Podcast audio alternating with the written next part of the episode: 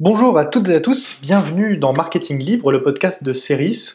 Comme d'habitude, euh, présenté donc par moi-même, Nick Castle, auteur, conférencier, spécialiste en marketing. Ça fait plaisir de vous retrouver, ça fait un peu bizarre aussi, ça fait euh, ça fait quand même quelques temps que j'ai pas fait un podcast. Euh, c'est pas super régulier, il se passe plein de trucs sur Ceris, il se passe il se passe plein de trucs de mon côté aussi.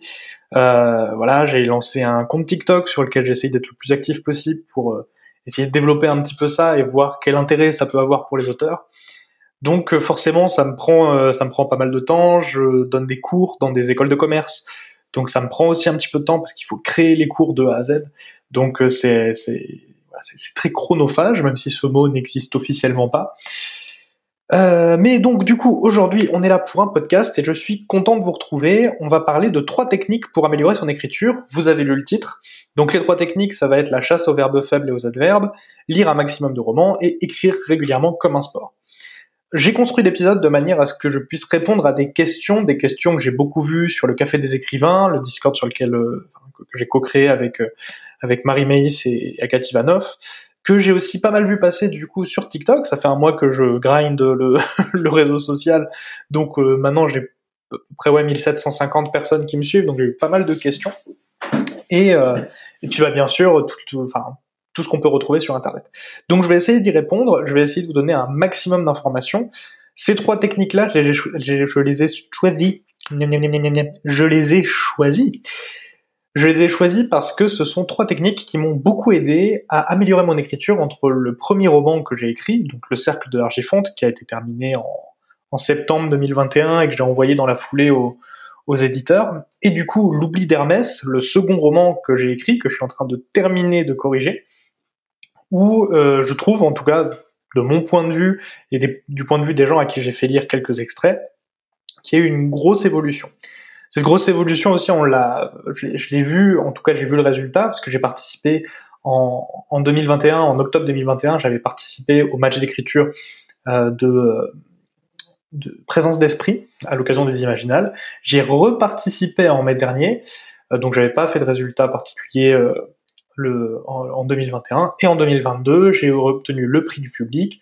On a obtenu le prix, la victoire par équipe avec euh, Fab et John, les deux autres auteurs de mon équipe. Et euh, j'ai aussi, alors apparemment j'aurais eu un, prix du jury, mais j'étais pas là. Il n'y a pas vraiment de prix du jury unique pour une nouvelle, donc je suis pas, j'étais pas là au moment de la, de la remise des prix. Mais voilà, en tout cas, j'ai senti qu'il y avait eu une différence d'écriture entre octobre et mai, et je sens encore l'écriture évoluer. Et pour moi, c'est grandement dû à ces trois techniques, et ces trois techniques que je vois assez souvent, mais justement, je trouve qu'on répond pas assez aux questions que je vais, euh, je vais adresser dans ce podcast. Alors, comme dirait Calvin Tran euh, du Rire Jaune, trêve de mondanité, on va attaquer tout de suite avec la chasse aux verbes faibles, aux verbes faibles et aux adverbes.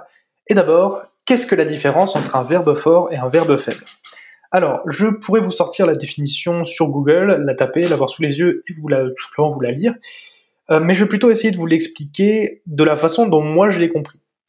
Alors, les verbes faibles, ce sont tous les verbes qui ne colorent pas votre plume. Et là, je cite quelqu'un, je cite Lucie Castel, qui a le podcast Devenir écrivain, et euh, Licard. Ce sont des verbes qui euh, ne vont pas donner d'indication particulière sur la manière dont votre personnage euh, va se mouvoir, va dire quelque chose. Euh, ça ne, ça n'éclaire pas plus votre lecteur que ça. C'est un verbe que j'appellerais fonctionnel. C'est-à-dire, euh, c'est le verbe être, c'est le verbe avoir, c'est les verbes faire, devenir, sembler, euh, devoir, penser, imaginer. En fait, ce sont tous ces verbes-là qui sont des, verbes utilitaires. Vous allez les utiliser, ça passe. Il y a certaines fois où vous êtes obligé de les utiliser, hein, bien sûr, hein, ça fait partie de la langue française, vous ne pouvez pas les ignorer et euh, complètement les remiser. En revanche, si par exemple vous voulez faire, vous avez une conversation, l'exemple qu'on donne le plus souvent, c'est euh, si vous n'arrêtez pas d'utiliser le verbe dire ou euh, expliquer ou euh, parler ou il commença, il, euh, il s'avança, il parla, etc. Vous pouvez en fait utiliser plein d'autres mots qui vont pouvoir vous aider à colorer votre plume. Alors, colorer votre plume, du coup, par exemple, si vous êtes dans une situation assez tendue, euh, votre personnage peut murmurer. Votre personnage peut souffler. Votre personnage peut euh, s'étrangler. Votre personnage peut euh, hurler, tonner, euh, voilà, s'énerver. En fait, tout c'est en, en, un mot. Essayez de faire en sorte que le mot, si vous voyez qu'il est entre guillemets neutre et qu'il n'apporte pas à votre plume euh, une, quelque chose de particulier en fait qui va faire que le lecteur comprend exactement ce qu'est en train de faire votre, votre personnage. Essayez de voir s'il n'y a pas un mot qui peut être plus impactant, plus performant sur, euh, sur cette partie-là. C'est ça en fait la différence entre un verbe fort et un verbe faible. Alors, comment est-ce qu'on repère un verbe faible? En fait, par rapport à ce que je viens de vous dire, vous devriez déjà avoir un petit indice. Euh, vous avez aussi, moi alors comment est-ce que je les repère dans mon texte? Déjà, euh, j'essaye d'éviter un maximum les phrases nominales, ou alors juste vraiment pour faire un petit effet de style une fois de temps en temps. Donc, allez toujours regarder votre verbe, et regardez autour les adjectifs que vous avez mis, et si éventuellement vous avez mis des adverbes. On va en reparler après, parce que ces, les adverbes sont pas sont, sont un peu l'ennemi de l'auteur, mais euh, si vous avez mis d'autres mots qui vont servir à qualifier ce verbe, essayez de réfléchir si vous ne connaissez pas un verbe qui sera peut-être plus intéressant à utiliser. Et vous allez voir que ça va tout de suite donner une toute autre pêche à votre texte. Donc, essayez en fait voilà, de regarder les, verbes et de vous dire est-ce que c'est l'action la plus précise que je peux trouver pour expliquer ce qu'est en train de faire mon personnage? Euh, est-ce qu'il est en train de, de, de, s'essouffler? Est-ce qu'il est en train euh, de, de, tranquillement dérouler sa foulée? Je ne sais pas. Et, essayez de trouver en fait toujours ce truc en plus. Et c'est ce truc en plus qui vraiment va faire la différence entre un texte qui va vous paraître un petit peu bateau, où on va se dire ah la plume, euh, la plume est un peu faible, ou euh, voilà la plume s'efface complètement, et putain euh, là je me sens vraiment pris dans l'action. Alors est-ce qu'il faut enlever tous les verbes faibles? Pas forcément. parfois le verbe être ou le verbe avoir sont les mots les plus précis qui vont vous servir à qualifier une action. Euh, le verbe devoir parfois va s'imposer parce que bah oui votre personnage doit faire quelque chose. Le verbe faire est aussi euh, parfois euh, obligatoire dans certaines situations. Mais ce sont essayez toujours de les garder en dernier recours. Comme ça, ça va vous permettre de vraiment avoir quelque chose de solide. Alors, est-ce que c'est dur de remplacer ces mots-là? Bah oui, parce que si vous les avez pas utilisés tout de suite, c'est peut-être parce que vous ne les avez pas en tête ou que vous ne les connaissez pas. Le conseil que je peux vous donner, c'est de toujours avoir un dictionnaire des synonymes ou d'avoir euh, un dictionnaire des synonymes soit physique, soit sur Internet, et de chercher en fonction des verbes, si vous ne trouvez pas vous-même la bonne explication, un synonyme. Alors soit un synonyme de votre verbe en tant que tel, ou alors vous pouvez justement aller chercher un synonyme de l'adjectif ou de l'adverbe que vous avez utilisé pour essayer un petit peu de colorer la phrase et d'expliquer l'action qui est en train de se dérouler exactement. Est-ce que vous devez vous en préoccuper tout de suite dès que vous commencez à écrire? Alors, là, je vais avoir une réponse un peu suisse. Oui et non. Est-ce que vous devez vous occuper tout de suite, dès que vous commencez à écrire, d'utiliser des verbes forts plutôt que des verbes faibles? Dans l'idéal, oui. Vous devriez pouvoir, au bout d'un certain temps, réussir à faire en sorte que vous puissiez vous dire, bon, là, j'utilise ce verbe-là, est-ce que ce serait pas plus intéressant d'utiliser tel verbe? Le problème que ça va avoir, c'est que vous risquez de tomber dans un, perfectionnisme qui va vous empêcher, en fait, qui va museler votre euh, créativité et qui va vous empêcher d'aller au bout de votre roman. Parce que l'objectif, là pour l'instant, on discute de, discute de, techniques narratives, de techniques d'écriture. L'objectif final, c'est bien sûr de réussir à écrire un roman ou de réussir à écrire euh, votre, votre scénario ou de réussir à écrire voilà, ce que vous voulez écrire. Mais il faut aller au bout. Et ça, c'est la partie la plus difficile en fait de l'écriture, c'est d'aller au bout du projet. Parce que très souvent, ça nous prend comme des envies de courir, et en fait, euh, bah, plus qu'un sprint, c'est un marathon. Donc, si vous vous rendez compte que réfléchir trop longtemps à une phrase va complètement vous bloquer et vous allez revenir sur votre sur votre manuscrit en vous disant merde, j'ai cette phrase, j'arrive pas à la passer, je trouve pas le bon mot, je trouve pas la bonne chose. Euh, je vous dirais de, du coup, ne pas vous en occuper. Si vous sentez que votre manière d'écrire, du coup, nécessite de ne pas avoir à trop vous mettre la tête, euh, la rate au courbouillon dès que vous commencez, écrivez un maximum ce que vous pouvez, écrivez votre premier jet. En fait, écrivez. c'est toujours beaucoup plus facile d'améliorer un brouillon que d'essayer d'améliorer quelque chose qui n'existe pas. Parce que imaginez euh, que vous vouliez créer l'équivalent de la Joconde, mais sans faire de dessin préparatoire, sans faire de traits auparavant, sans mettre d'abord le fond, puis ensuite rajouter les différentes, les différentes couches, les différentes textures, etc., etc. Euh, c'est pas comme ça que ça marche. Dans tous les autres arts, vous avez plein de d'essais, et on a retrouvé même par exemple, pour, pour reprendre l'exemple de De Vinci, on a retrouvé énormément de tests, on a retrouvé énormément euh, de, de, croquis, de, de, détails qui ont été faits d'abord, donc à part, avant de les intégrer au tableau, pour être vraiment certain de bien réussir à le faire.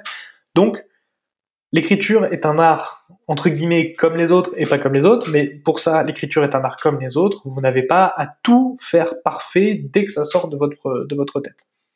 Donc c'est pour ça que je vous dis oui, vous pouvez vous en préoccuper tout de suite si ça vient assez naturellement de vous dire ah j'utilise un verbe faible, je devrais utiliser un verbe fort et que ça ne vous pose pas trop de problèmes, que vous êtes habitué à jongler avec la langue française.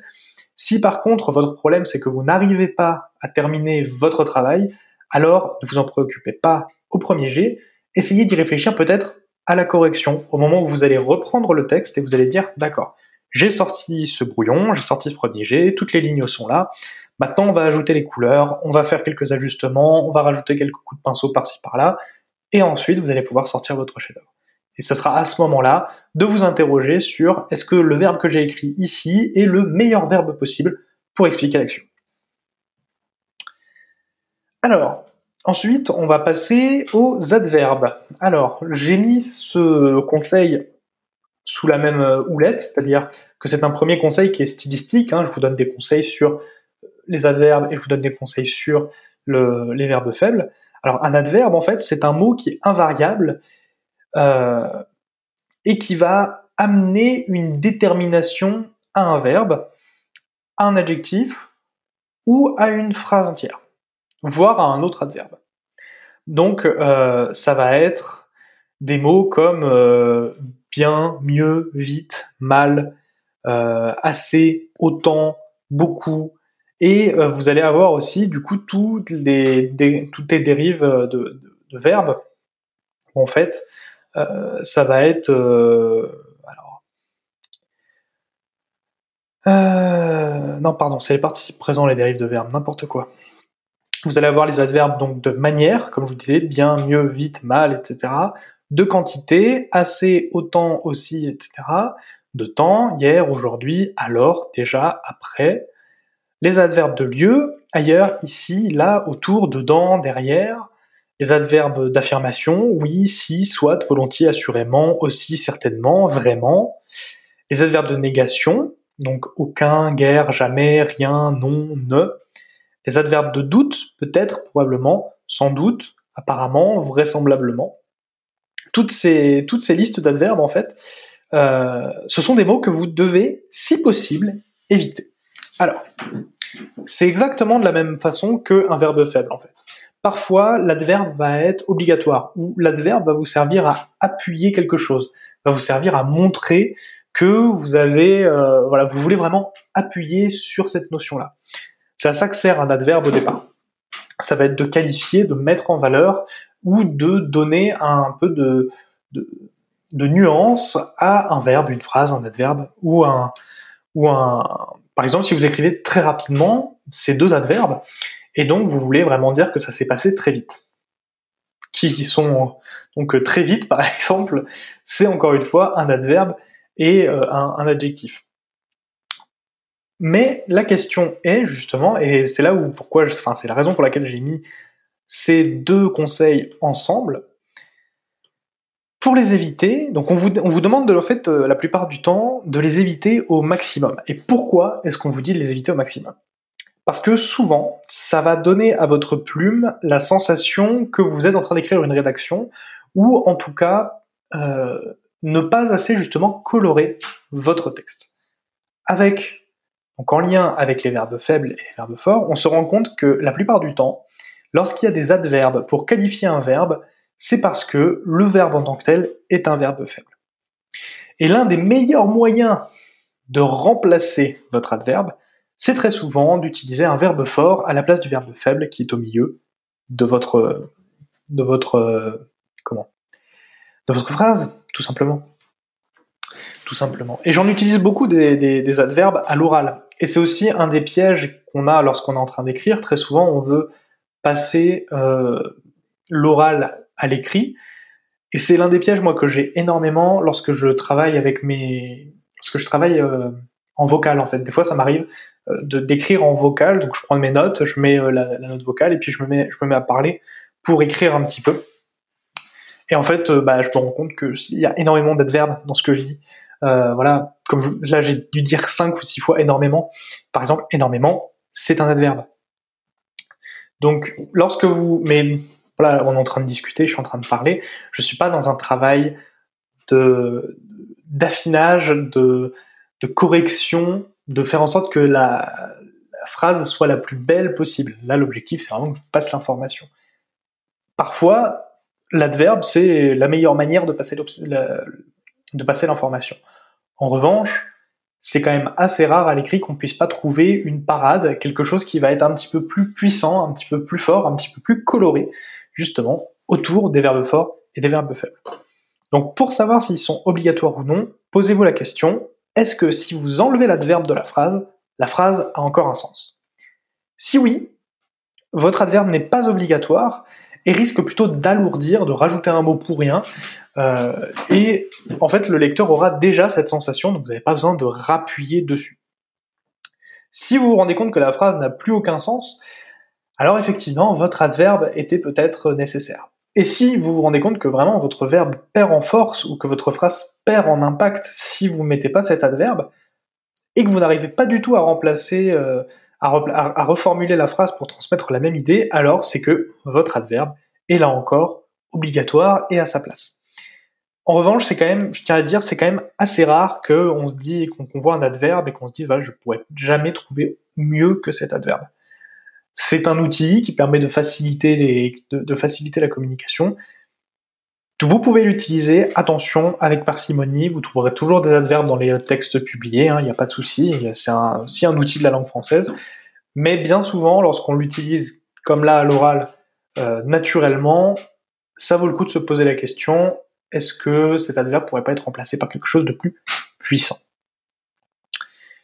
Voilà ce que j'avais à dire sur ce premier conseil, la chasse aux verbes faibles et aux adverbes. C'est le conseil qui m'a en tout cas pour moi le plus aidé à colorer ma plume, à trouver des mots plus puissants et à essayer de rentrer un maximum dans euh, bah, finalement la beauté de l'écriture. J'avais une écriture qui au départ était euh, pas vraiment scolaire, mais j'aurais dit euh, efficace. Mon objectif, c'était surtout de passer de l'information, de faire de la mise en scène, de poser mes personnages à droite à gauche. Avec les verbes forts, en enlevant les adverbes, ça m'a permis de créer un univers, de rentrer beaucoup plus facilement le lecteur dans une ambiance. Et je pense que c'est vraiment un, conseil qu'on devrait tous avoir en fait quand on commence l'écriture, euh, écriture professionnelle, quand on veut vraiment se faire publier. Euh, parce que je pense que c'est aussi une faute qu'on voit régulièrement et pour lire euh, une bonne partie des textes que je, enfin, d'auteurs que je vois passer, c'est aussi une erreur qu'on retrouve assez souvent sur des premiers jets ou euh, après des corrections. Donc c'est aussi si vous faites des bêta lectures, quelque chose auquel vous pourrez essayer d'être d'être attentif pour juste le faire remonter à votre à votre collègue. Dire attention, là j'ai vu que tu avais pas mal d'adverbes ou j'ai vu que tu utilisais pas mal de verbes faibles. Essaye de réfléchir. Donc c'est voilà, c'est un peu dans, dans cette idée-là que je vous partage ce conseil. Le conseil numéro 2 dont je voulais parler aujourd'hui, c'est de lire un maximum de romans pour s'imprégner de ce qui fonctionne. Alors, euh, déjà, moi, il faut savoir que j'étais un grand lecteur à l'adolescence. J'ai commencé à vraiment, enfin, j'ai toujours beaucoup lu à partir du moment où j'ai su lire, donc 6 ans, et j'ai toujours essayé de lire euh, beaucoup. Et une fois que je suis rentré en études supérieures, j'ai vraiment arrêté de lire. C'est-à-dire que euh, bah, les jeux vidéo, les réseaux sociaux, le sport euh, me prenaient plus ou moins tout mon temps et euh, ça faisait que je, je, je, ne lisais plus. En fait, j'ai plus pris le temps de lire. Pour, il y a une phrase que je redis souvent, c'est euh, le, fondateur de Netflix, qui, enfin le CEO, je sais pas si c'est le fondateur, mais euh, le, CEO de Netflix disait il y a quelques années qu'ils ne sont pas en concurrence euh, avec les autres plateformes de streaming, ils sont en concurrence avec le sommeil. Et en fait, je me suis vraiment rendu compte que avec les livres, on est un petit peu dans la même situation, c'est-à-dire que Netflix est un concurrent des livres. Internet est un concurrent des livres. tout, tout ce qui peut prendre votre temps, en fait, est un concurrent aussi du livre. Parce que le livre, entre guillemets, prend votre temps. Ça prend du temps de lire. Donc j'ai lu beaucoup moins pendant mes études. Euh, j'ai pas énormément lu non plus. J'ai recommencé un petit peu à lire quand j'étais, euh, quand euh, j'ai commencé à travailler donc avec une entreprise. Et puis là, lorsque le confinement est arrivé et que j'ai décidé que j'allais un peu me reprendre et que j'allais devenir écrivain, j'ai recommencé un petit peu, un petit peu plus sérieusement. Mais j'ai commencé par reprendre des bouquins qui étaient déjà dans ma bibliothèque, qui ont été publiés pour la plupart il y a 10, 15, 20 ans, et je lisais quand même pas tant que ça. Pour être très très honnête, je devais lire un livre par mois, un peu, un, peu près, à peu près un livre par mois. Lorsque, après que j'ai envoyé mon premier roman, j'ai vraiment commencé à me pencher très très fort sur, euh, sur, sur, ce qui se faisait en France, dans le genre dans lequel j'écris. Donc moi j'écris de, de l'imaginaire. Et euh, bah, j'ai pris une claque j'ai pris une claque parce que j'ai commencé à lire ce qui sort depuis ces 3, 4, 5 dernières années. Et euh, bah, je me suis rendu compte du niveau. J'ai aussi commencé à lire euh, de, l'imaginaire français. C'est-à-dire pas une traduction euh, américaine ou anglaise, mais vraiment quelque chose qui a été écrit au départ dans notre langue. Alors, je vais faire une petite digression parce que ça, ça fait pas partie des questions que je me suis notées. La première question que j'avais notée, c'était pourquoi écrire et lire, c'est lié. Euh, alors je vais répondre tout de suite à celle-ci, puis je reviendrai après sur la, la fantaisie française. pourquoi écrire et lire, c'est lié? Alors pour moi, euh, l'écriture, au moment où on se met devant notre ordi et qu'on écrit, c'est un petit peu comme euh, le match, et la lecture, ça va être l'entraînement. C'est-à-dire que si vous ne prenez pas le temps de vous entraîner, vous allez peut-être être bon en match parce que vous avez un bon niveau de base, mais un jour ou l'autre, la personne qui s'est entraînée toute sa vie, elle va arriver sur le même terrain que vous, et elle sera meilleure. Donc, vraiment, prenez le temps de, faire cette lecture-là, prenez le temps de, lire, parce que vous allez vous rendre compte, déjà, euh, vous allez gagner en vocabulaire. Il y a du vocabulaire qui va forcément arriver. Ça va forcément influencer en partie votre plume. Les romans que vous avez le plus aimé vont vous aider à mieux, euh, mieux comprendre, par exemple, comment une technique narrative est utilisée. Euh, vous allez pouvoir piocher des petits éléments de style que vous avez particulièrement appréciés et essayer de les remixer à votre sauce. Euh, vous allez aussi avoir quelque chose euh, qui, peut arriver si vous n'avez pas aimé un livre. Et euh, c'est Alan Moore qui a donné ce, conseil dans une interview. Il a dit lisez des livres nuls parce que ça va d'une vous rassurer sur ce que vous écrivez et de deux ça va vous montrer bah, ce qui marche pas. Et si vous faites dans vos écrits quelque chose qui marche pas, bah, une fois que vous l'avez lu ailleurs, c'est certain que vous ne le ferez plus. Voilà. Donc vraiment, écrire et lire, c'est super lié parce que c'est important de connaître le milieu aussi dans lequel vous allez débarquer. Euh, vous vous imaginez pas un footballeur arriver en disant ah non mais moi je connais rien au foot, enfin je regarde je regarde jamais, je vais juste sur le terrain à côté de chez moi, je tape dans les ballons, je m'entraîne avec les copains, puis je rentre chez moi. Et puis je je, je, n'y connais rien quoi. Je, je connais pas le, foot, je, je sais pas ce que c'est que le Real Madrid, je sais pas ce que c'est que, que que Barcelone, le PSG, tout ça. Moi je, je connais pas, je m'en fous c'est important aussi de connaître ce milieu-là, de connaître euh, bah, qu'est-ce qui fonctionne, qu'est-ce qui sort en ce moment. Ça vous permet aussi d'avoir des idées sur euh, le, marché, hein, mine de rien, parce que bah, les éditeurs euh, ou même les auto-édités qui fonctionnent bien, ça veut dire qu'ils ont touché quelque chose, ils ont touché un thème, ils ont touché une manière d'écrire, une manière de communiquer, qui peut aussi vous aider dans votre carrière d'auteur à un très haut niveau pour revenir alors sur quoi lire, euh, finalement, ça faisait euh, donc quoi Qu'est-ce que vous devriez lire? Alors déjà pour moi, c'est important de lire vraiment dans le genre, le genre littéraire dans lequel vous voulez être publié. Je vais vous donner un exemple. Moi, j'écris de l'imaginaire principalement, mais j'ai quelques idées de romance. Et le problème, c'est que je ne lis pas de romance j'ai des idées, hein, donc c'est-à-dire que voilà, j'ai des petits pitchs par-ci par-là, euh, j'ai un, document dans lequel je rentre tous mes pitchs, et il y a trois quatre romances dedans qui sont qui sont inscrites. Le problème, c'est que je n'en lis jamais, et donc je ne connais pas les codes de ce genre, je ne connais pas le mode narratif, je ne sais pas si ça c'est très cliché ou si au contraire ça va complètement briser des codes, parce que je ne les maîtrise pas. Et ça c'est important de bien pouvoir comprendre, de bien pouvoir connaître le genre, de bien pouvoir ce qui, de, ce qui fonctionne, ce qui ne fonctionne pas, de pouvoir aussi bah, devenir spécialiste, entre guillemets, de, du genre dans lequel vous allez travailler. Donc, dans mon cas, par exemple, je lis beaucoup ces derniers temps d'imaginaire français. Quelle différence entre l'imaginaire français, qui a été écrit du coup par un auteur francophone, euh, je dis français, euh, voilà, francophone, hein, j'ai lu aussi des auteurs belges, des auteurs suisses, des auteurs canadiens, bien que canadien, québécois, des fois il y a des, petites traductions qui s'imposent parce qu'on n'a pas le, les langages ont évolué différemment. Mais en fait, je préfère lire dans la langue originale de l'auteur parce que la langue a une importance énorme sur la manière dont on réfléchit. Par exemple, l'anglais a plus de mots que le français. Pourtant, le français va pouvoir illustrer beaucoup mieux certaines notions qui ne sont pas traduisibles en anglais.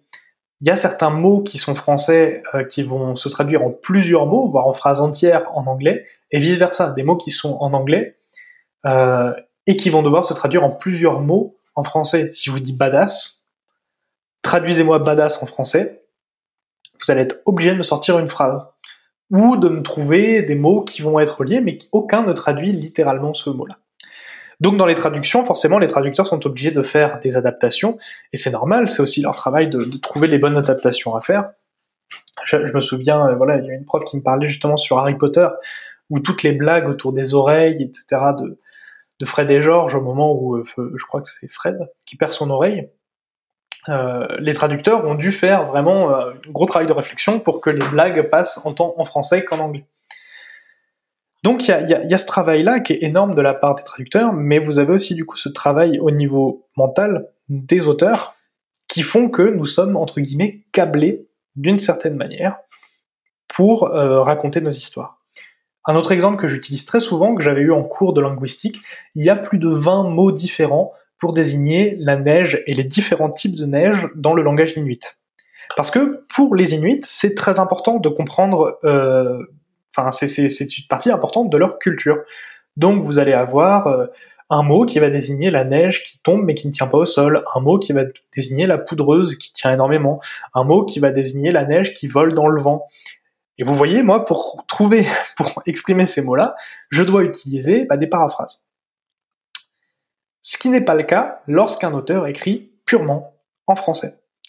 Lorsque l'auteur va écrire en français, vous avez bah, la quintessence de ce qu'il a voulu dire, parce qu'il est branché dans le même langage que vous.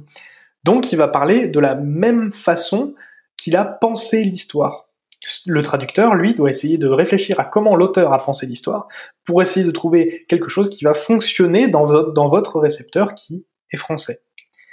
C'est un, donc c'est un travail qui est très intéressant et c'est très intéressant aussi de lire de la fantaisie, de l'imaginaire, euh, de l'imaginaire américaine. Mais en fait, on se rend compte que bah, dans l'imaginaire français, il y a, pour moi en tout cas, je trouve qu'il y a une richesse de, une richesse de vocabulaire, une richesse de style, une richesse, une richesse de méthode narrative que je ne retrouve pas dans les traductions aujourd'hui. Vous allez avoir ça et vous allez aussi avoir euh, bah, toute la diversité des thèmes. Les thèmes américains, c'est euh, les thèmes, euh, enfin les thèmes outre-Atlantiques, même les thèmes anglophones, etc. Ça va être très très souvent euh, bah, assez ethnocentré, ou en tout cas on va retrouver un petit peu une narrative, un, ouais, une histoire qui va ressembler à euh, l'histoire classique des Américains, des blockbusters, qui vont se retrouver face à un, avec un pouvoir qu'ils maîtrisent mal, qui vont devoir apprendre à maîtriser et qui va leur permettre de sauver le monde. En France, vous allez retrouver des légendes françaises ou des légendes japonaises qui vont venir s'inviter dans notre culture. Vous allez retrouver des, structures narratives complètement différentes. Là, j'ai commencé tout juste Meute de Karine Renberg.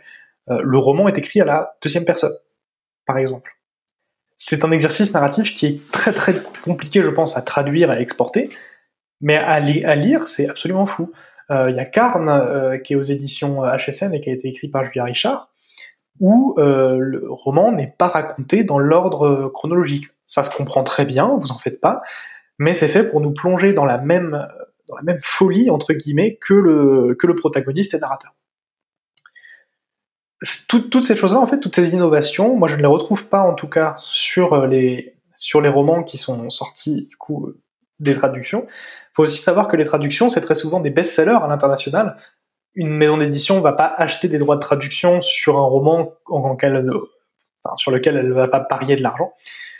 Donc du coup, c'est vrai que euh, moi, je préfère en tout cas lire de, de l'imaginaire français euh, pour justement découvrir de, découvrir de nouvelles choses et m'inspirer un maximum de bah, ce qui fonctionne bien actuellement en France. Parce qu'il faut savoir aussi, et donc là, on va un petit peu, on va, on va, on va rentrer dans, dans une partie un petit peu plus stratégique. J'en parlais avec une autrice dont j'ai fait la bêta lecture, qui me disait qu'elle n'est pas assez stratégique dans sa manière de réfléchir. Et moi, des fois, j'ai plutôt l'impression que je suis à l'inverse. Euh, lorsque vous allez envoyer votre roman aux maisons d'édition, si vous voulez pas vous faire auto-éditer, ces maisons d'édition-là, euh, elles publient.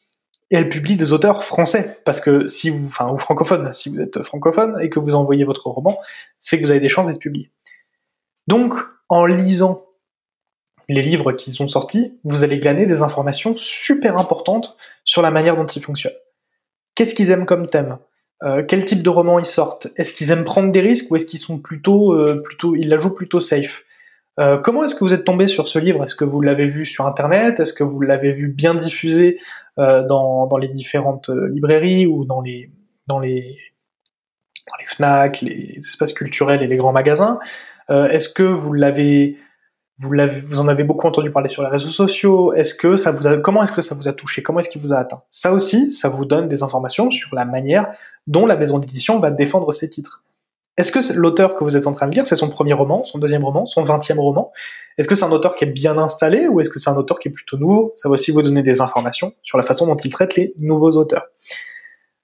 Et ensuite, forcément, une fois que vous allez avoir lu 4, 5, 6 livres de ces maisons d'édition, vous allez commencer à avoir, normalement, dans votre tête, une idée de la ligne éditoriale qu'ils vont avoir.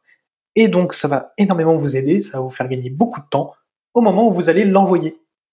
Parce que oui, c'est un peu compliqué d'envoyer son roman à une maison d'édition qui n'a pas du tout la ligne éditoriale qui convient. Si vous écrivez de la SF en space fantasy, c'est-à-dire euh, qui va un petit peu Star Wars, Star Trek, des grandes épopées qui se déroulent à des galaxies d'ici et où on est presque dans, de la magie hein, euh, au niveau technologique, ça sera très compliqué d'envoyer ça à une maison d'édition qui ne publie que de la fantasy ou qui n'a pas de collection science-fiction, même s'ils font de l'imaginaire et que vous aimez bien ce que, ce que, ce que vous lisez. Donc, lisez dans votre genre, lisez des maisons d'édition que vous visez, et je vous conseille vraiment de lire du français pour essayer vous imprégner un petit peu de ce qui se fait au niveau stylistique. Troisième, euh, alors pas troisième, euh, pas troisième conseil, mais une autre question que j'avais notée et qu'on peut se poser comme question, qui est normale. J'ai pas le temps de lire. Alors comment est-ce que je fais euh, pour lire? Alors moi non plus, normalement, j'ai pas le temps de lire. Hein. J'ai une entreprise, enfin j'ai deux activités liées sur mon entreprise. Je donne des formations pour les auteurs et je suis consultant pour les pour, les entreprises. Je viens d'en rajouter une troisième où je fais des conférences dans les dans les grandes écoles. Euh, j'ai ce podcast donc, que j'ai malheureusement mis un petit peu de côté, mais on revient, on revient. Vous êtes en train de l'écouter, donc ça revient. Euh, j'ai une newsletter qui part tous les vendredis. Euh, j'écris j'écris mon livre. Donc ça fait quand même pas mal d'activités, et pourtant je prends toujours le temps d'écrire.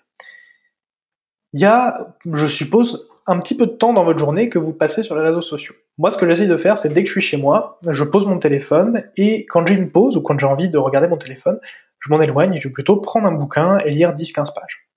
Ça permet d'avancer un petit peu, c'est un petit peu comme l'écriture, ça me permet de prendre un petit peu de temps là-dessus. Et sinon, ce que je fais, c'est que je me prends 10-15 minutes, euh, soit le matin, soit le soir, ou en fonction, si j'ai plus de temps, je prends plus de temps, pour lire, tout simplement juste poser mon cerveau, et c'est un moment à moi, un moment que je prends pour lire, que je me suis réattribué dans ma journée. Je me suis remis en fait ce, temps de lecture-là. C'est un conseil que je vous donne.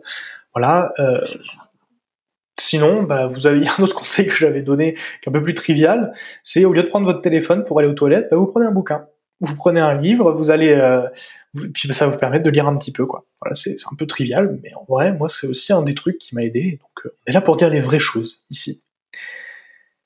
Alors ensuite, euh, la dernière question pour ce conseil-là, c'est comment est-ce que je peux faire pour que ce que j'écris ne devienne pas une copie des auteurs que j'aime bien.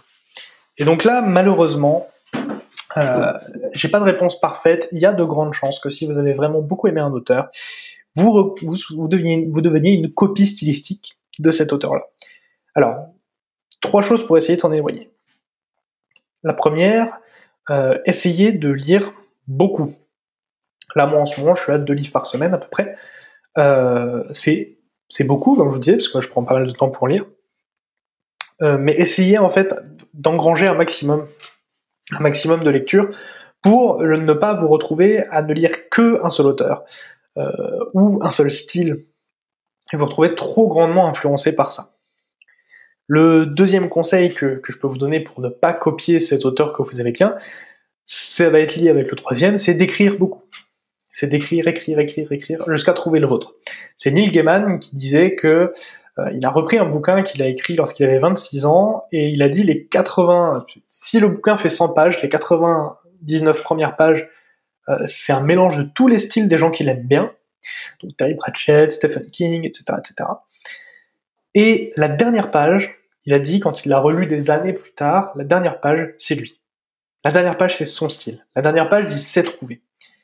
Et en fait, vous ne pourrez pas vous trouver si vous vous demandez ah c'est quoi ma plume, qu'est-ce que j'écris, à quoi ça correspond, qu'est-ce que c'est en fait ma plume? Je n'arrive pas à la définir. C'est normal parce que vous allez la définir tout au long de votre vie et tout au long de votre écriture et elle va se nourrir de tout ce que vous consommez au niveau littérature, mais aussi au niveau culture. Euh, si vous allez regarder un film, si vous allez euh, regarder une série, si vous allez lire une BD, et eh bien parfois vous allez trouver un, petit truc, quelque chose de narratif en fait, où vous allez dire ah ça ça m'intéresse. Moi par exemple j'ai découvert euh, la semaine dernière une anecdote sur la vie de César que j'ai partagé sur le Discord justement, où euh, dans sa jeunesse il a été capturé par des pirates. Les pirates ont demandé une certaine rançon, environ 700 000 euros euh, actuels, et il leur a dit non, faut doubler la mise. Vous savez pas qui vous avez à bord du bateau ou quoi Et je, trouvais ça génial. Je me dis tiens ça faudra que je le rajoute comment est-ce que je vais le raconter? C'est une, histoire qui est racontée par Plutarque au départ, donc je pense pas réutiliser le style de Plutarque. Mais dans l'idée, c'est quelque chose qui peut être réutilisé dans une histoire et qui fait une bonne anecdote historique à ressortir lors d'un dîner mondain, bien évidemment. Mais euh, donc, je vous ai dit trois choses pour éviter de copier l'auteur que vous aimez bien lire beaucoup, écrire beaucoup et euh, relisez-vous vous-même. C'est-à-dire que vous, avez peut-être beaucoup aimé certains trucs, mais relisez-vous aussi, relisez ce que vous avez écrit, essayez de retrouver vous-même, essayez d'analyser si vous avez bien aimé euh, quelque chose sur une lecture, essayez d'analyser si vous le faites pas déjà, ou s'il n'y a pas quelque chose que vous faites. Vous vous auto-analysez, parfois ça va vous aider, donc relisez-vous. Euh, très souvent, moi lorsque je suis bloqué, lorsque j'arrive pas à écrire, ce que je fais c'est que je reprends un chapitre ou deux avant, je relis ce que je viens d'écrire, et ça remet mon cerveau dans un mode de création qui va ensuite me permettre d'écrire. Donc, ça, vous relire aussi, ça peut vous permettre de reconnecter un petit peu avec votre style.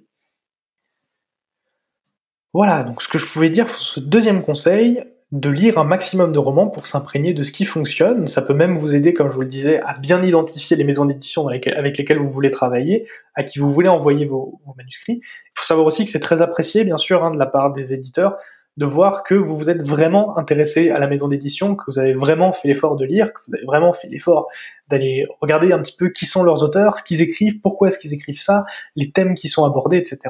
Euh, je vous assure que ça peut vraiment faire toute la différence entre quelqu'un qui ne va pas faire ce travail, juste envoyer son manuscrit et croiser les doigts, et quelqu'un qui va faire ce travail, qui va du coup bien identifier où envoyer son manuscrit, et qui va même pouvoir glisser du coup que, euh, ou si vous rencontrez l'éditeur, pour un petit peu échanger avec lui sur, euh, sur ces lectures-là, parce que bien sûr, si l'éditeur a choisi euh, de les éditer, c'est que l'éditeur il a, apprécié et il veut défendre ce roman. Il le défend déjà auprès de tous les libraires et des lecteurs euh, possibles. Le troisième conseil de ce podcast, ce sera le dernier, dernier conseil. je ne sais pas si vous avez remarqué, mais ce podcast-là est plus long que les premiers. J'ai remarqué, moi, en tout cas, dans les statistiques, que vous préférez plutôt les podcasts longs. Donc, si vous l'écoutez en plusieurs fois, et que vous préfériez les petits, désolé, mais dorénavant, je pense que les podcasts auront beaucoup plus ce format qui, durera à peu près une heure. Donc le troisième conseil, c'est d'écrire régulièrement comme un sport. C'est un petit peu ce que je vous disais tout à l'heure, la lecture c'est l'entraînement, l'écriture c'est le match, sauf que en fait vous pouvez pas attendre de vous sentir parfaitement bien pour aller au match. parce que vous allez en rater sinon.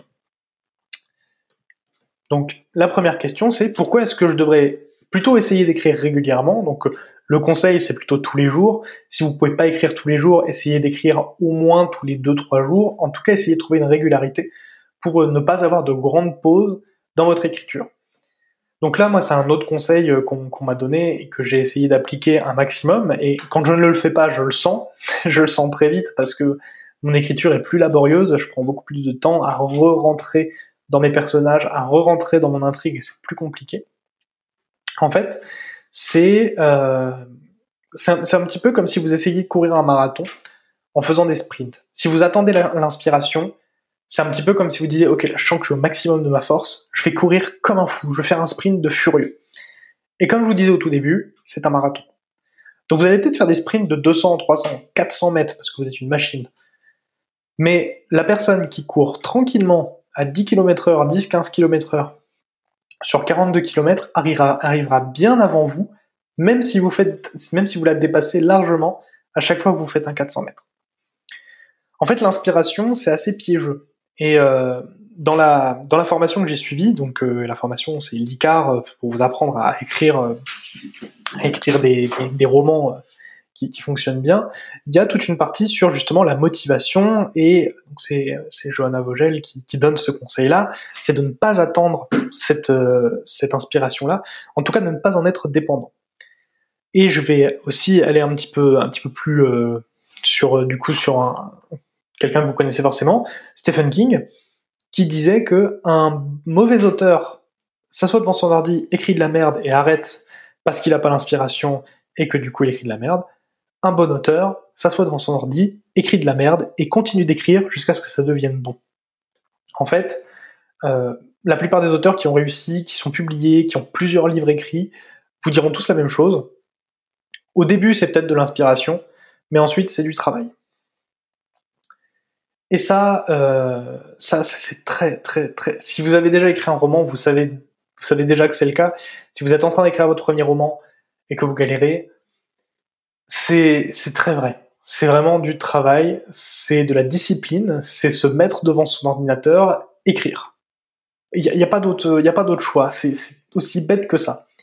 C'est peut-être que vous êtes distrait facilement ou quelque chose comme ça. À ce moment-là, il y a une méthode de Neil Gaiman qui s'appelle écrit ou rien c'est-à-dire, en gros, il se bloque une heure et il dit, bah là, j'ai pas mon téléphone, j'ai pas internet, j'ai rien du tout, même pas la fenêtre.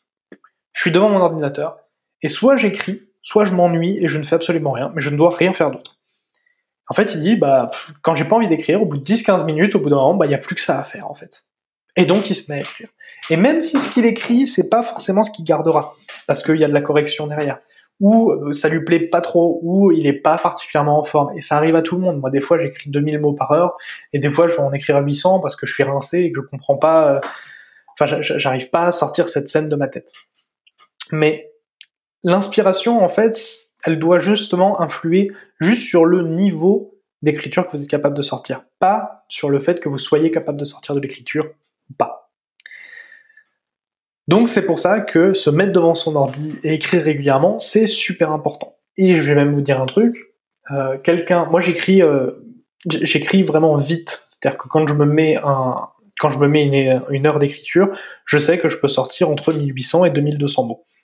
Donc ça peut aller très très vite. Pour vous donner un ordre d'idée, un roman, on commence à considérer qu'un roman est un roman à partir de 50 000 mots. Donc en prenant une heure par jour, avec mon rythme d'écriture normal, je peux écrire un petit roman en un peu moins d'un mois. Le problème, c'est que moi, j'ai eu ce problème-là pendant très longtemps. C'est-à-dire que je n'écrivais pas régulièrement. Donc j'allais me prendre une journée où je me prenais 5 heures, où je me rentrais 10 000 mots dans la tronche, et derrière, eh ben, j'allais pas écrire pendant deux semaines. Et quand vous avez écrit 10 000 mots la fois précédente, ou quand vous avez beaucoup écrit la fois précédente, ou quand vous avez laissé une trop grande pause s'allonger, reprendre, c'est plus dur que de reprendre le sport. Et j'en sais quelque chose, je fais du sport et je reprends le sport à peu près tous les ans. tous les ans, il y a un truc où je fais du sport pendant six mois, puis ensuite j'arrête parce que bah, je dois travailler, parce que j'ai d'autres trucs, et donc je reprends euh, un ou deux mois plus tard, et la reprise est super dure.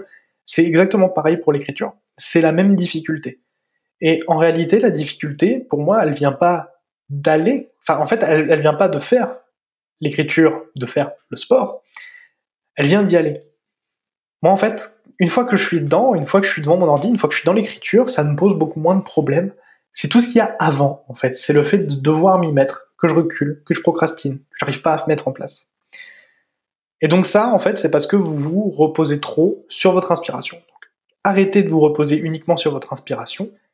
Mettez-vous, exactement comme pour la lecture, un timing. Et donc c'est la deuxième question que j'avais écrite. Comment trouver le temps d'écrire Mettez-vous un timing chaque jour ou chaque semaine où vous savez que là, les enfants, ils rentrent pas dans la pièce, euh, votre compagne ou votre compagnon, il vous embête pas. Euh, c'est un moment qui est pour vous et c'est un moment où là, vous allez écrire. Et quoi qu'il arrive, vous allez écrire. Que vous écriviez une phrase, trois mots, dix lignes, euh, deux mille mots, vous allez écrire sur cette période-là. Et c'est pas grave si vous n'arrivez pas à écrire beaucoup, mais au moins vous avez pris le temps d'écrire un petit peu, d'avancer dans votre projet. Et en faisant ça, en fait, vous faites les petites foulées qui vont vous permettre de terminer votre marathon. Et vous allez voir que ça va aller beaucoup plus vite que ce que vous aviez imaginé. Parce que bah, au fur et à mesure que vous prenez cette habitude-là, vous allez écrire de plus en plus vite. Vous allez rester dans votre projet au fur et à mesure. Et donc, vous allez forcément progresser aussi dans votre écriture. Parce que si en parallèle, vous faites, comme je vous dis, la chasse aux verbes la chasse aux verbes faibles et aux adverbes, que vous lisez les romans pour vous imprégner de ce qui fonctionne, etc. Au fur et à mesure, votre, euh, votre écriture va forcément, forcément, euh, euh, comment, se s'améliorer en fait, devenir, devenir de, de, plus en plus efficace. Quand vous n'êtes pas motivé, par exemple, moi ce que je peux, ce que je peux vous conseiller, ouais, c'est la méthode de Neil Gaiman que je vous disais tout à l'heure. Je fais ça souvent. Et sinon, ce que je fais aussi, c'est de relire je me relis en fait, je relis les, je relis un petit peu, soit mon plan, euh, soit une fiche d'un, une fiche personnage que j'ai préparée, euh, soit je vais relire euh, bah, le chapitre précédent ou les quelques lignes du chapitre précédent pour essayer un petit peu de me remettre dans la hype, de me remettre dans, dans, dans mon écriture. Et vraiment, rester intransigeant sur ce timing. Si j'ai dit que j'ai 30 minutes où j'écris, euh, et que j'arrive pas à écrire sur les 10 premières minutes, bah je sors pas en me disant bon bah c'est bon, j'arrive pas à écrire aujourd'hui si je dois rester devant une page blanche pendant 30 minutes, euh, bah, je resterai devant une page blanche pendant 30 minutes, mais je resterai intransigeant et j'essaierai toujours d'écrire une phrase ou de remonter un petit peu pour regarder est-ce qu'il n'y a pas eu un problème un petit peu plus tôt. Je sais plus qui m'avait dit ça ou où est-ce que j'avais lu ça, mais c'était un truc qui disait euh, si euh, si vous êtes bloqué, la solution à votre problème, enfin le début de votre problème est souvent 10-15 lignes plus haut. Donc essayez de regarder un petit peu plus haut s'il n'y a pas quelque chose qui peut vous bloquer. Qu'est-ce qui se passe si, euh, en écrivant régulièrement comme si vous faisiez du sport, quel conseil numéro 3, vous avez l'impression d'écrire n'importe quoi? Si ça peut vous rassurer, c'est le cas de tout le monde. Je pense que n'importe quel auteur pourra vous dire qu'à un moment, il y a eu au moins une session dans leur vie où ils ont écrit, et ils sortent de la session, ils font « Ah, j'ai écrit que de la merde ». Ça m'arrive tout le temps. Donc déjà, vous n'êtes pas seul. Et ensuite, il faut pas vous inquiéter parce qu'en fait, cette sensation-là, euh, bah c'est justement qu'une sensation. Parfois, c'est pas du tout objectif. C'est-à-dire que là, moi, je suis vraiment dans la fin de ma correction, et je me souviens que pendant le premier jet, euh, il y a des moments où je sortais et je disais là, j'ai écrit n'importe quoi.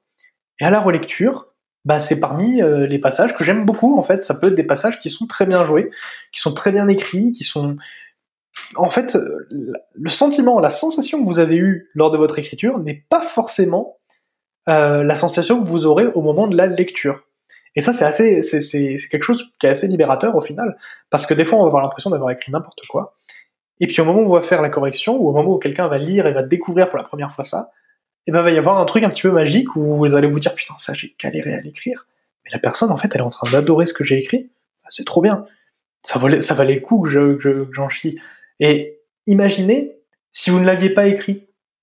Ce serait ça le pire. Imaginez si, parce que vous ne vous sentiez pas bien, vous aviez l'impression d'écrire n'importe quoi au moment où vous l'avez écrit, vous aviez décidé de, bah, de, juste ne pas écrire, en fait, de le garder ça dans votre tête. Au final, vous ratez peut-être une belle occasion d'une bonne écriture qui vous ne vous fait pas forcément ressentir euh, ce que vous pouvez ressentir quand vous écrivez un truc euh, que, que vous pensez incroyable. Et moi, pareil, ça m'est arrivé d'écrire des scènes où je me suis mais mais chauffé, mais vraiment à, prendre le manuscrit, à prendre le premier jet, aller le faire lire aux autres en disant waouh, j'ai écrit la scène de ma vie là, je crois, j'ai écrit un truc incroyable.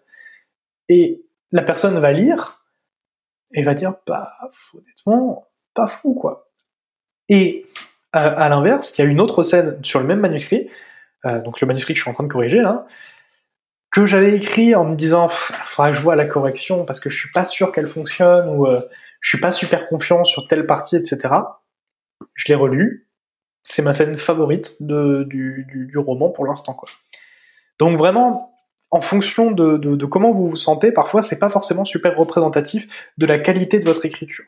Donc si vous avez l'impression que vous écrivez n'importe quoi, bah continuez, parce que si ça se trouve, vous écrivez pas du tout n'importe quoi, c'est juste votre cerveau qui essaye de vous dire arrête d'écrire parce que c'est flippant. Euh, justement, euh, c'est un, un réflexe, donc j'ai appris ça encore une fois dans l'ICAR, hein, mais euh, apparemment, du coup, notre cerveau, lors d'une grosse tâche comme l'écriture, met en, place euh, un système de protection parce que, ben, à un moment, on va se mettre à nu, on va, c'est, de l'ego, hein, forcément. Euh, le fait de se rapprocher de la fin de notre roman, le fait d'avancer dans notre roman, nous rapproche du moment stressant, flippant, où on va devoir le donner aux autres et on va devoir se confronter au regard des autres. Et ça, ben, notre cerveau, il aime pas tout ce qui peut lui apporter quelque chose de flippant, et donc il essaie de nous repousser, il met en place plein de stratagèmes pour essayer de nous en éloigner. Donc c'est un peu une baston contre votre cerveau. Si vous avez l'impression que vous écrivez n'importe quoi, c'est peut-être votre cerveau qui est en train de vous emmerder pour ne pas que vous écriviez. Dernière question de ce dernier conseil, est-ce que je dois demander l'avis d'autres personnes pendant que j'écris? Alors, je vais reprendre Stephen King. Stephen King nous dit écrivez la porte fermée, corrigez la porte ouverte. Je suis assez d'accord avec ça. Lorsque vous écrivez, c'est un exercice qui est par nature très solitaire. C'est des pensées, des émotions qui viennent de votre vécu, de vos lectures, de vos inspirations que vous allez prendre et que vous allez mettre sur, euh, du papier ou sur un document. Et sur ce document, en fait, bah, vous allez du coup devoir vous retrouver à parler de vous, à parler de choses qui vont parfois être un petit peu intimes et sur lesquelles les gens n'ont pas encore à donner d'avis. Parce que si on vous, si donne un avis en cours de route, le problème que vous allez avoir, c'est que vous allez avoir tendance à essayer de bah, vous conformer ou vous non conformer à cet avis, et à partir sur une intention qui était différente de celle que vous aviez au tout départ. C'est ça le gros risque. Vous pouvez aussi complètement bloquer si quelqu'un vous dit ah non j'aime pas la scène, euh, j'aime pas la première scène ou je comprends pas qu'est-ce que tu veux raconter par là, et en fait vous allez essayer plus de répondre aux questions de la personne que d'essayer de bah, répondre à ce que vous aviez prévu au départ. Donc au niveau de l'écriture, c'est plutôt conseillé, en tout cas en général, de ne pas demander l'avis aux autres personnes pendant que vous l'écrivez. Euh, en revanche, je sais qu'il y a des auteurs qui travaillent avec des alpha lecteurs. Donc, si vous connaissez pas un petit peu le système, en gros, habituellement, en tout cas moi, une des méthodes les plus communes que j'ai vues, ce qui se passe, c'est que l'auteur écrit un roman, donc son premier jet, il fait son travail préparatoire, hein, bien sûr, son chapitrage, etc. Premier jet, euh, correction de la part de l'auteur. L'auteur envoie des bêta-lecteurs pour qu'ils euh, puissent avoir des premiers retours et éventuellement effectuer des corrections. Puis ensuite envoie aux éditeurs ou envoie un correcteur professionnel et publication. Euh, il y a des auteurs qui fonctionnent différemment, c'est-à-dire qu'ils ont des alpha lecteurs, donc c'est-à-dire qu'ils font leur travail préparatoire, puis ensuite ils écrivent et au fur et à mesure, ils envoient ce qu'ils ont écrit à des personnes qui vont être des alpha lecteurs du coup, et qui vont leur donner un avis au fil de l'eau euh, sur euh, l'intrigue, sur les personnages, sur les, sur les dialogues, etc., etc. Et du coup, en fait, ils font leur correction au fur et à mesure. C'est pas du tout la manière dont je fonctionne, donc je pourrais pas vraiment en parler. Euh, je sais que moi, en tout cas, dans ma manière de fonctionner, ça aurait plus tendance à me bloquer et à me sortir de mon intention créative et littéraire, parce que j'essaierai toujours de me conformer et de plaire en fait aux autres personnes avant de me plaire à moi et avant de, vraiment raconter l'histoire que j'avais envie de raconter. C'est pour ça aussi que si vous choisissez de travailler avec des alpha lecteurs, choisissez vraiment bien vos alpha lecteurs, des gens qui ont bien compris où vous vouliez aller, ce que vous voulez raconter, et qui du coup vont pas vous détourner de ça par rapport à leur ressenti personnel. En revanche, ce que vous pouvez faire, ce que vous pouvez faire, et ce que nous on fait beaucoup sur le Discord du Café des écrivains, c'est demander des avis sur des points précis de votre intrigue quand vous êtes un petit peu perdu. L'entraide entre auteurs, c'est vraiment super utile, je vous, le conseille vraiment. Euh, sur des synopsis, on s'entraide à faire des corrections. Euh, sur euh, des points de, d'intrigue qui vont peut-être pas fonctionner pour vous. Par exemple, on a des médecins sur le, sur le café. On va dire, voilà, si la personne, elle se fait assommer, est-ce que c'est logique qu'elle soit capable de se relever deux minutes plus tard et qu'elle n'ait pas tant de séquelles que ça? Bon, bah ça, si vous n'avez pas la réponse, c'est toujours intéressant d'avoir des gens qui peuvent vous répondre en direct et de pouvoir échanger avec eux. Donc, c'est aussi intéressant d'avoir d'autres auteurs avec qui discuter, et comme c'est, comme je vous le disais, un métier assez euh, solitaire, finalement, ça permet de casser un petit peu cette solitude. Euh, il y a des points de, des points d'intrigue où vous, vous allez vous dire, est-ce que vous pensez que si telle personne réagit comme ça, ça, vous paraît intéressant, etc., etc. Mais je vous recommande pas forcément de faire lire complètement ce que vous avez écrit. Parce que, encore une fois, pour moi, le premier jet est un brouillon. Et on fait pas forcément lire son brouillon. Je sais que moi, j'ai pas envie que qui que ce soit lise mon brouillon parce que euh, ben voilà, les phrases sont pas forcément super jolies, les, les verbes sont pas forcément ceux que j'aurais choisi à la fin, et j'ai pas fini en fait.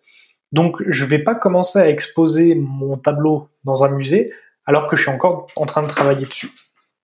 Mais ça reste que mon avis, et ça, je vous invite à en débattre euh, bah, sur les réseaux sociaux ou à poser des questions, euh, à nous rejoindre sur le Café des écrivains ou sur Ceris, hein, tout simplement, pour, euh, pour un petit peu essayer d'échanger là-dessus. Et puis, si vous voulez, au pire, contactez-moi via mes réseaux sociaux aussi. Euh, si vous travaillez avec des alpha lecteurs, je sais qu'il y en a sur le Café des écrivains, mais si vous travaillez régulièrement avec des alpha lecteurs, ça m'intéresse de savoir comment vous fonctionnez et qu'on puisse échanger un petit peu là-dessus.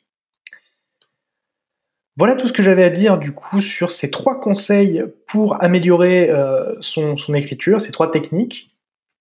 Euh, j'espère que le podcast vous a plu. Dites-le moi, mettez 5 étoiles si vous, selon la plateforme sur laquelle vous êtes, mettez la note maximum, ça aide vraiment à la diffusion. Partagez l'épisode autour de vous s'il vous a plu. Les réseaux sociaux sont dans la description, donc vous pouvez me rejoindre et on peut discuter un petit peu. C'est avec, euh, c'est avec un grand plaisir. Je me suis lancé sur TikTok sous, mon nom d'auteur, hein, Nick Castlewriter. Donc, bah, n'hésitez pas à me rejoindre, à aller regarder. J'essaie de poster tous les jours là-bas. Donc voilà, ça fonctionne plutôt bien ça marche pas mal, donc n'hésitez pas, euh, n'hésitez pas à y faire un petit tour. Et puis, euh, puis moi je vous dis alors, je vous dis peut-être pas la semaine prochaine parce que si ça se trouve dans une semaine, eh bien tout simplement je, je, je, n'aurai pas le temps. Mais en tout cas, je vous dis à la prochaine. Restez connectés, abonnez-vous. Je, les podcasts reviennent, je vais en refaire régulièrement. Donc euh, voilà, je vous dis, je vous dis à très bientôt. Puis merci beaucoup d'avoir suivi ce podcast, le podcast de Ceris. À très vite.